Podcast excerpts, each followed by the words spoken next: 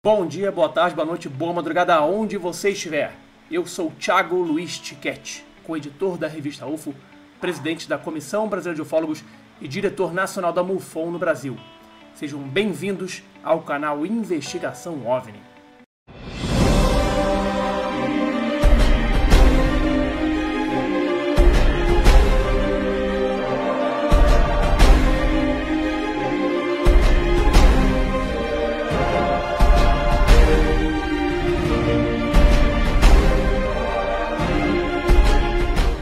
Olá pessoal, e hoje vamos falar de um caso que mexeu com Brasília, mexeu com o Brasil em 1996. Três empresários, diversos policiais foram testemunhas oculares de um objeto voador não identificado sobre a barragem do Paranoá, o lago artificial aqui de Brasília. Vem comigo, que eu te conto e te mostro tudo sobre esse caso. Quer ficar por dentro de tudo o que acontece no canal? Estreias, vídeos novos, entrevistas inéditas e exclusivas? Não quer perder nada? Pois bem, você tem quatro passos a serem feitos. O primeiro, se inscreva no canal, isso é claro. O segundo, marque o lembrete, aquele sininho. O terceiro, curta, curta todos os vídeos do canal. E por fim, comente. Comente também todos os vídeos do canal. Dê a sua opinião, faça uma pergunta, põe emoji, alguma coisa. Tecle da onde você está falando. Dessa forma, você sempre vai ser avisado quando tiver uma estreia, um vídeo novo. E não vai perder nenhuma novidade do canal Investigação OVNI. Dito isso, vamos lá para esse caso que é espetacular, com imagens.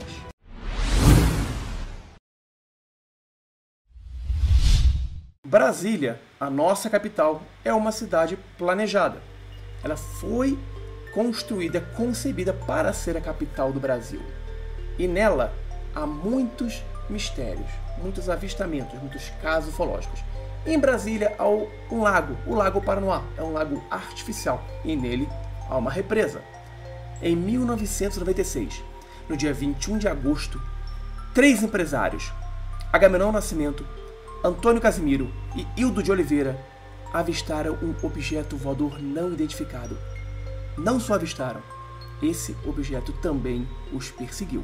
Por volta das quatro da manhã daquele dia 21 de agosto, os empresários voltavam de reuniões em Palmas, no Tocantins.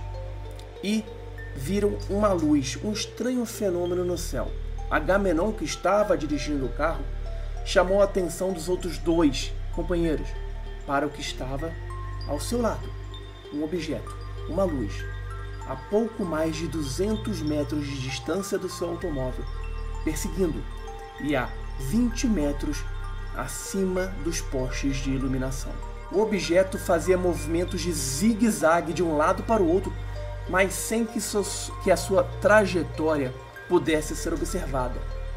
O OVNI aparecia de um lado, sumia e aparecia de outro. Isso deixou as testemunhas estarrecidas. Nenhum dos ocupantes do veículo conseguia definir, identificar o que era aquilo.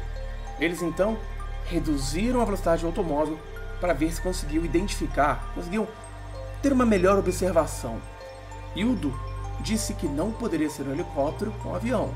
Lembre-se, em 1996 não haviam drones nos céus. Nesse momento, o caso ficou ainda mais aterrorizante.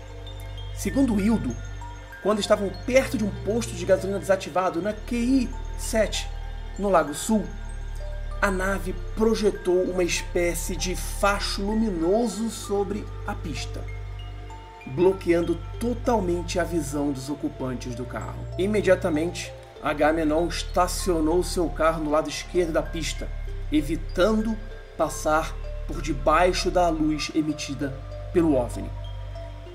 Permaneceram ali parados por cerca de 5 minutos até que o objeto começou a se movimentar, elevando e apagando a luz que estava direcionada à pista.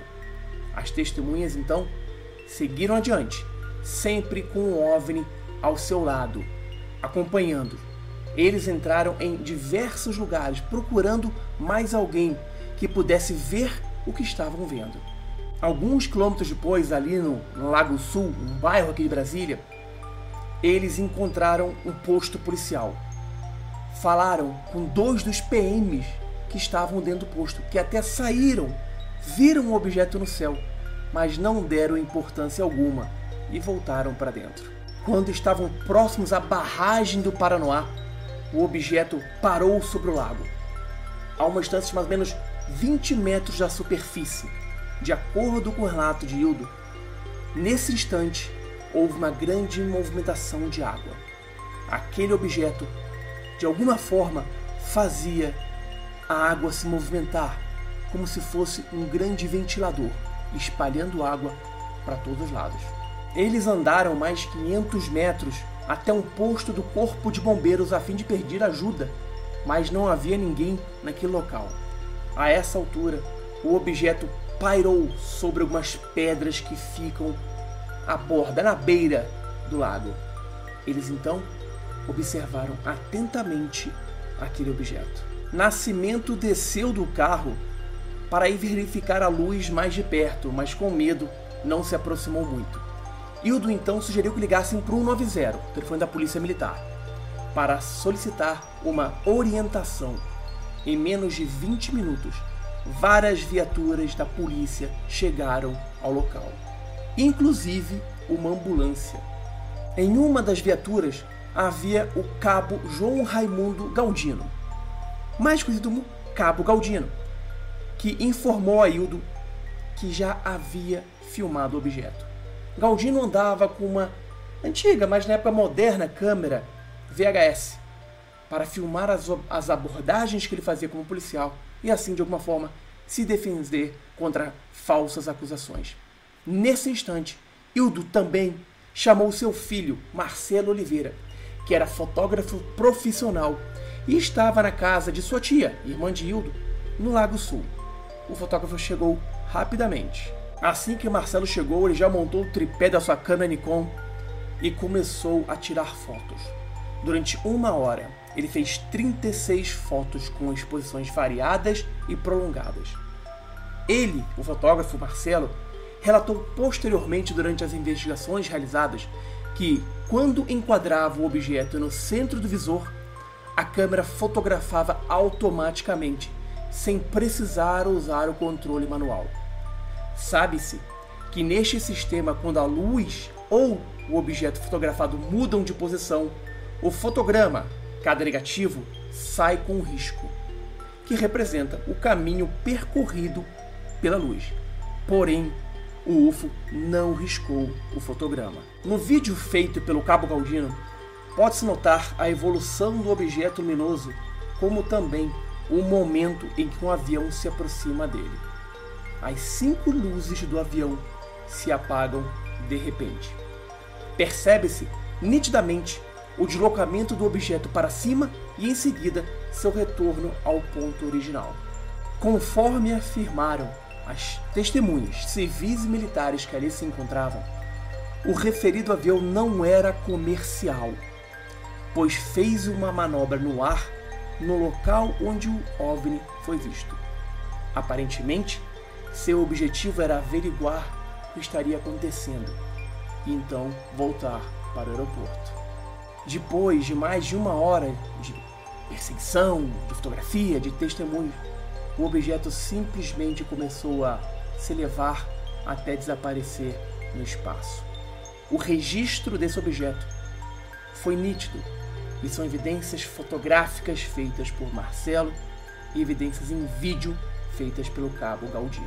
Inclusive, o cabo Galdino relatou ter recebido várias ameaças por telefone de uma voz que ele não conhecia, dizendo que ele não deveria ter divulgado o vídeo que foi passado por todo o batalhão e também para a imprensa. Galdino acionou o comando da Polícia Militar, que investigou o caso, mas não chegou a nenhuma conclusão. Nada foi acobertado pela Polícia Militar do Distrito Federal. Ela, inclusive, esteve ao lado de ufólogos na investigação de outro caso, quando um OVNI sobrevoou o presídio da Papuda, mas esse Esse é um caso para um novo vídeo. E você, gostou desse caso? Comente, compartilhe, se inscreva no canal, compartilhe o canal. O que você achou? As imagens que temos são reveladoras. Seriam essas as evidências de que um objeto voador não identificado, de origem, quem sabe, extraterrestre, perseguiu três empresários, sobrevoou uma barragem e também foi filmada e fotografada por testemunhas. O que você acha?